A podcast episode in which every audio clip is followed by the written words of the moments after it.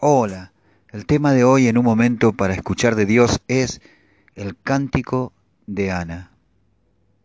Antes de comenzar a hablar sobre el cántico de Ana, quiero decirles que los seres humanos, principalmente los, los que vivimos en el mundo occidental, los cristianos, los que de alguna forma o de otra tenemos fe, porque si hay una cosa que no podemos descartar es que el, el cristiano, el argentino, es una persona que tiene fe, fe en un montón de cosas, fe en, en, el Dios de los católicos, fe en la Virgen, fe en los santos, fe en, en los curanderos. Eh, ha sido demostrado que nosotros los argentinos somos personas que tenemos mucha fe. Lo cierto es que a pesar de que todos tienen mucha fe, no todos están en el camino correcto. Y también están aquellos que son partes o piensan ciegamente de que están en el camino correcto. Lo cierto es que nosotros creemos que Dios existe y que Jesús murió en la cruz de Calvario por nosotros para salvarnos, y después de eso vivimos una vida cristiana en el tiempo que nos toque vivir en la tierra. Y tampoco tenemos todas las respuestas, porque hay gente que piensa, sí, porque sos cristiano tenés que tener todas las respuestas, ¿y por qué hay tanta maldad en el mundo? Y entonces decimos, porque el hombre pecó, y desde el pecado del hombre la humanidad cayó en desgracia y por causa de la desgracia todo está deteriorándose. Y es verdad, en cierta forma es una verdad, eh, una verdad global, una verdad original. Pero hay, pero ¿qué hay de las cosas que nos suceden a nosotros particularmente? Algunas son por causa de nuestros errores. Eso podemos analizarlo a la hora de poder ser sinceros con nosotros mismos, con nuestro análisis de nuestra personalidad y de nuestras acciones y de nuestros errores. Pero también tenemos que tener en cuenta que hay cosas que suceden porque Dios los permite y porque Dios utiliza las circunstancias de la vida para poder concretar un plan determinado. Mi hermano, mi amigo, en esta tarde quiero que tú tomes un tiempo para poder analizarte, para poder sincerarte, para poder descubrir cuáles son aquellas cosas que estás atravesando y que te han afectado a la vida que tienen que ver con decisiones mal tomadas, que tienen que ver con, cosas que tú mismo has, has dicho y has reconocido, o que quizás no lo has reconocido, pero a veces te preguntas, Señor, ¿por qué me pasa esto? ¿Soy cristiano? ¿Por qué, ¿Por qué me pasa esto otro? Hay cosas que no tienen explicación claras para nosotros. Mi madre se fue de este mundo a los 54 años por una enfermedad terminal. De un día para otro descubrió un pequeño bulto y desde ese bulto no tuvo más buenas noticias de salud. Perdió la salud, perdió y partió, partió con el Señor, se fue. Pero los que quedamos nos hacemos un montón de preguntas. ¿Y cómo puede ser que son cristianos? ¿Cómo puede ser que honró a su padre y a su madre? En nuestra opinión, en nuestro análisis sobre la vida de nuestros progenitores. ¿Cómo puede ser que mm, mi hermano, por ejemplo, partió a los 40 años, 41 años iba a cumplir? Muy joven. La idea de uno, bueno, uno tiene algunas eh, conclusiones sacadas, pero dentro de lo que nosotros tenemos que analizar, tenemos que saber que Dios está en el control de todas las cosas y que Dios permite las cosas y que Dios determina el tiempo de vida de cada uno de nosotros. ¿Quién puede estar en contra de eso? ¿O quién puede negar eso? ¿Quién puede decir, no, mira, yo puedo, soy un superhéroe, puedo, puedo orar, puedo ayunar, puedo hacer esto, puedo hacer esto otro, pero quien determina el tiempo de vida de cada persona en esta tierra es Dios a veces, y me, me responsabilizo yo mismo de mis pensamientos, de mis creencias, o de mi forma de ver la vida, o de mi forma de tomar la fe, confiamos en nuestras propias capacidades, confiamos en nuestras propias decisiones, confiamos en nuestras propias mentalidades y proyectamos nuestra vida como y nos preocupamos por nuestra vida como si seríamos eternos en la tierra. Pero mi hermano, mi amigo, tenemos que despertar de ese sueño. Somos pasajeros, somos peregrinos, no vamos a estar siempre en este mundo. Por eso tenemos que vivir la vida de tal forma que pueda agradar a Dios y que podamos disfrutar junto, junto a nuestros seres queridos cada instante de nuestra vida.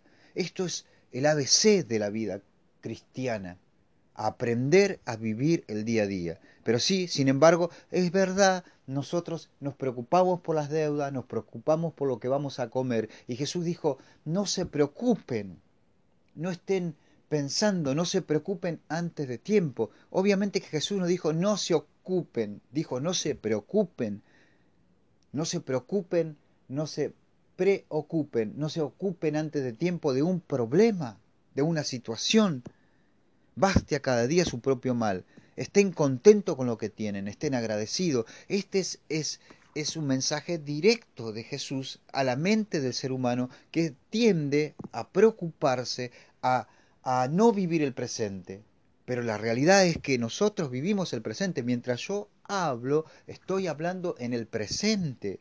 Y quizás lo que estoy hablando va para el futuro y va para que nosotros reflexionemos. Incluso me sirve a mí para volver a escuchar y para reflexionar sobre lo que estoy diciendo y sobre cómo estoy pensando en este momento.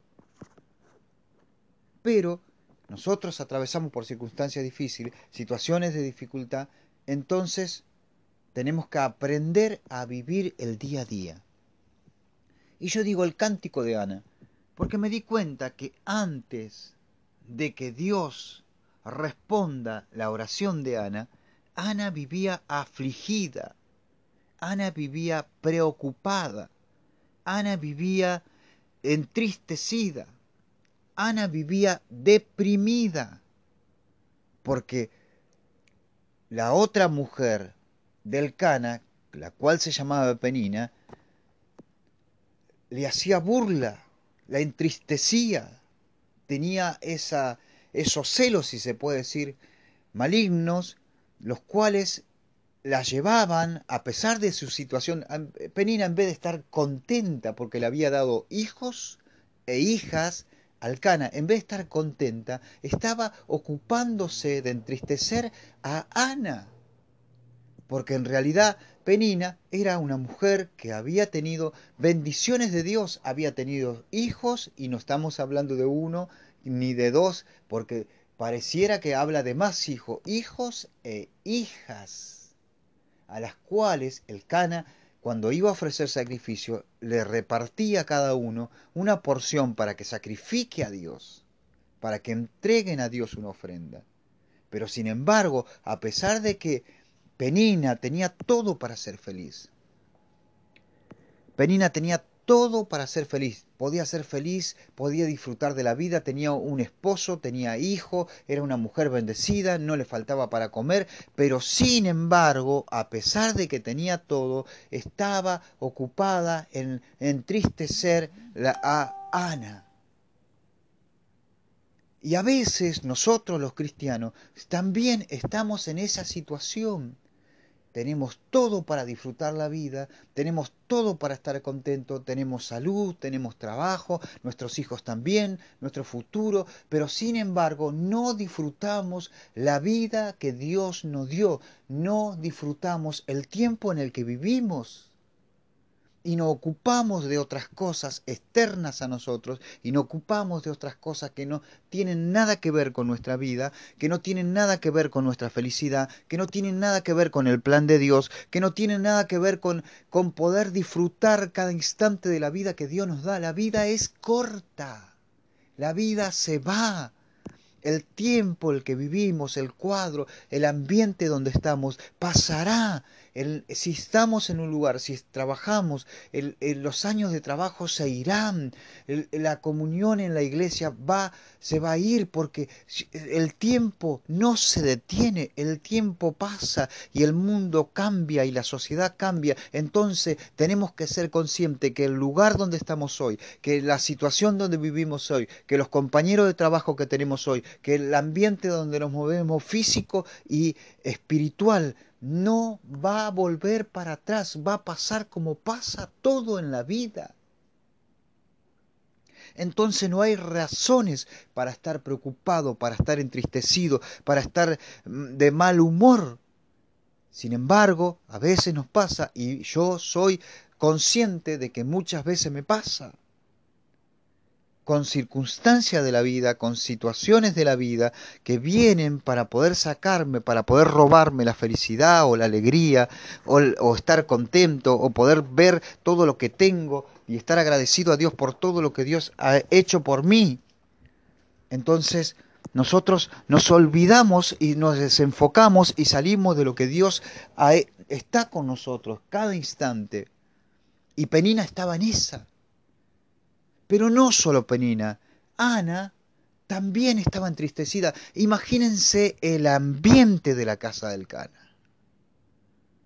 El ambiente, el lugar donde el Cana estaba.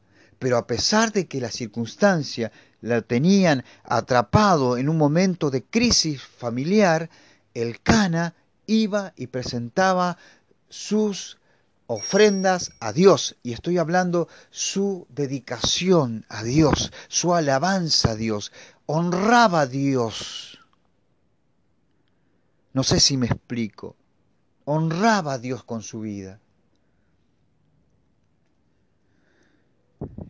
Y a pesar de eso, la circunstancia de la vida, como muchos eh, hombres y mujeres no van a la iglesia, honran a Dios, alaban a Dios, agradecen a Dios, van, eh, eh, viven una vida cristiana, pero sin embargo, en su casa no pueden disfrutar del tiempo que Dios le ha dado con su esposa, con sus hijos, con su esposo, con sus hijos no pueden disfrutar en el trabajo, no pueden disfrutar en ningún lado, porque o, tienen todo y no lo saben valorar, o no tienen lo que quieren y porque no tienen lo que quieren están entristecidos y están deprimidos porque no han depositado o porque no han hecho una oración de entrega como la que hizo Ana.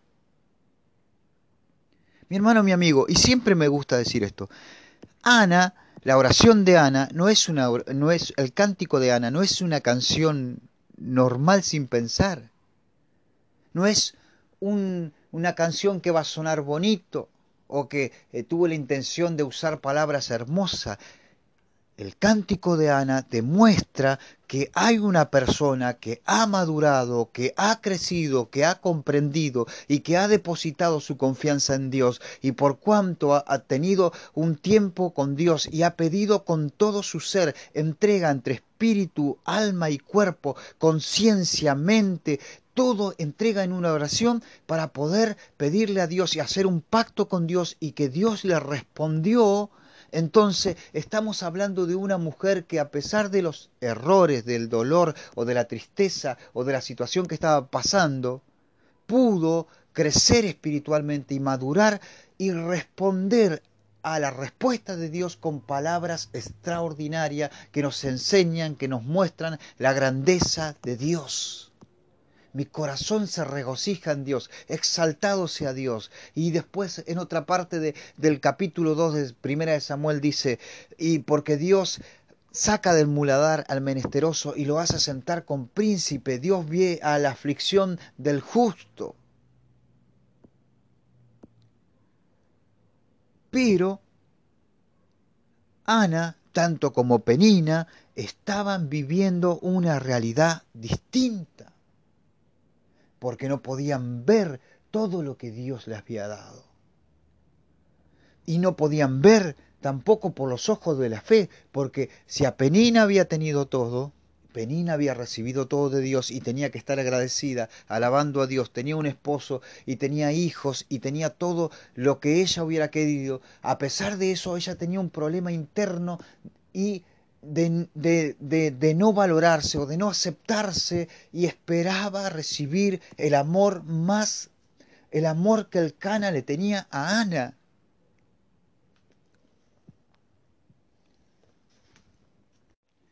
Yo no sé por qué razón Dios permitía que un hombre tenga dos mujeres en aquella época. Tendremos explicaciones lógicas nuestras, tendremos explicaciones teológica, no lo sé. Lo cierto es que el cuadro de que vivía Penina y el que vivía Ana era un cuadro terrorífico.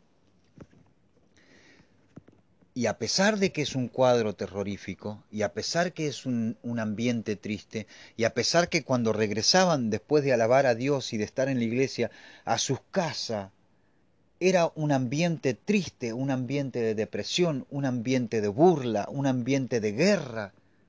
No había paz en la casa del Cana.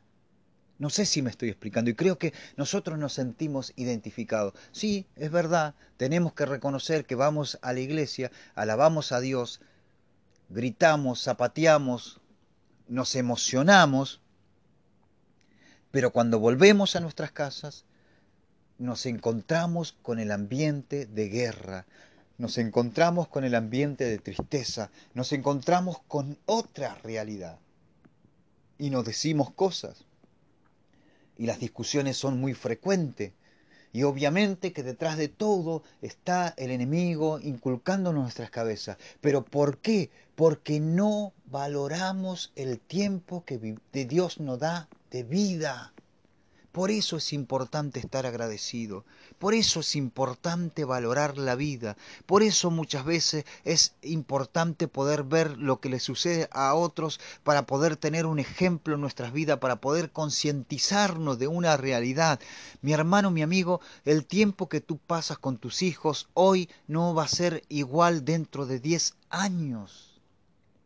Si tus hijos tienen 10, valóralo, disfrútalo. Si, si estás disfrutando de tu familia, si tenés un trabajo, valoralo, disfrútalo, alegrate en el Señor y en el poder de su fuerza, osate en el Señor, agradecele que tenés un plato de comida, eh, trabajá para conseguir más. Trabaja para conseguir más cosas, direcciona tu vida hacia un destino mejor, hacia una economía mejor, pero no dejes de valorar lo que tienes hoy, deja de soñar con cosas, porque muchas veces nos pasa que soñamos y no vivimos el presente, siempre estamos viviendo en un sueño imaginario. Y no podemos disfrutar el presente. Nos enfocamos y nos quedamos ahí metido en un sueño imaginario. Pero la realidad es que cada día cuando vas a comer, cuando te levantás, cuando vas a, vas a, vas a trabajar, en todo momento tenés que darle gracias a Dios. Cuando te sientas a la mesa, entre todos tenemos que aprender, tener esa cultura, poder agradecerle a Dios por el plato de comida que nos da, por la paz que tiene nuestro país, por la tranquilidad que tenemos, a pesar de que no tenemos todo lo que nosotros queremos materialmente, pero sí tenemos la paz y la gracia de Dios y sobre todo tenemos la presencia del Espíritu Santo que nos va a llevar para vivir eternamente con Dios. ¿Cuánta gente está sufriendo? ¿Cuánta gente que pierde la salud? ¿Cuánta gente que ya no tiene más esperanza, que, se, que, que está sumida en un caos? su vida y que no conoce a Dios y que no tiene lo que tú tienes, mi hermano que no tiene. Entonces tienes que empezar a cantar cánticos como cantaba Ana y orar a Dios por lo que tú quieres. Por eso dice, sean conocidas delante de, de, mí tus peticiones, sean conocidas delante de mí tus oraciones pon delante de mí y ora con todo tu ser, ora con toda tu alma, ora con todo tu corazón. No ores por orar, no repitas por repetir las palabras, piensa cada palabra que dices, no hables por hablar con Dios. Sabes, Dios es una persona que te escucha, una persona con la cual podés interactuar, una persona que es entendida, que sabe todo lo que te pasa, que sabe incluso lo que vos pensás. Nadie te conoce como Dios te conoce. Entonces tenés que hablar con Dios de la forma más sincera, más clara, sin temor. Hay gente que nos pone barrera, que nos enseña a orar con, eh, con eh, sin sinceridad con Dios. A veces hacemos oraciones utilizando la palabra de Dios y mencionando la palabra como que si Dios no conoce su palabra. Dios sabe todo, incluso antes de que tú hables. Mi hermano, mi amigo, Aprende a disfrutar la vida que Dios te da. Ana, cansada de, sufrir, cansada de, ser eh, humillada, cansada de estar triste, cansada de vivir lo que vivía, se arrodilló y oró a Dios y tiró su alma, abrió su corazón, entregó su alma. Y cuando terminó de pedir lo que quería, le dice, Señor, si tú me das lo que yo te pido, yo te prometo, si tú me das, incluso la oración de Ana, si, si prestamos atención, es una oración específica. ¿Cuántas veces voy al de rodilla y hablo y hablo y hablo y pido y pido y pido? En cambio la oración de Ana es una oración específica. Si me das un hijo varón, yo te prometo que te lo entrego a ti todos los días de su vida. Una mujer de palabra, una mujer con determinación, una mujer clara a la hora de presentarse delante de Dios, una mujer clara. Por eso cuando ella recibe el milagro de Dios, cuando ella recibe, cumple lo que había prometido. Y me gusta, me gusta muchísimo poder leer este cántico porque es un cántico maravilloso. Si ustedes tienen la posibilidad de leer y si no después cuando tengan eh, posibilidad lo buscan. Está en Primera Samuel en el capítulo 2, es un pasaje quizás muy conocido para muchos porque no sé si les pasa, pero cuando yo comencé a leer la Biblia, lo primero que, que, leía eran los primeros capítulos, así que siempre los libros, y Samuel es un, un libro que es muy, muy completo, muy lindo para leer, y dice así, y Ana oró y dijo, mi corazón se regocija en Jehová, mi poder se exalta en Jehová, mi boca se ensanchó sobre mis enemigos, por cuanto me alegré en tu salvación. Y después dice, no hay una emoción terrible lo de Ana, no hay santo como Jehová, porque no hay ninguno fuera de ti, y no hay refugio como el Dios nuestro. No multipliquéis palabras de grandeza y altanerías. Cesen las palabras arrogantes de vuestras bocas, porque el Dios de todo saber es Jehová, y él toca el pesar, y a él le toca pesar las acciones. Los arcos de los fuertes fueron quebrados y los débiles se ciñeron de poder. Los saciados se alquilaron por pan y los hambrientos dejaron de tener hambre.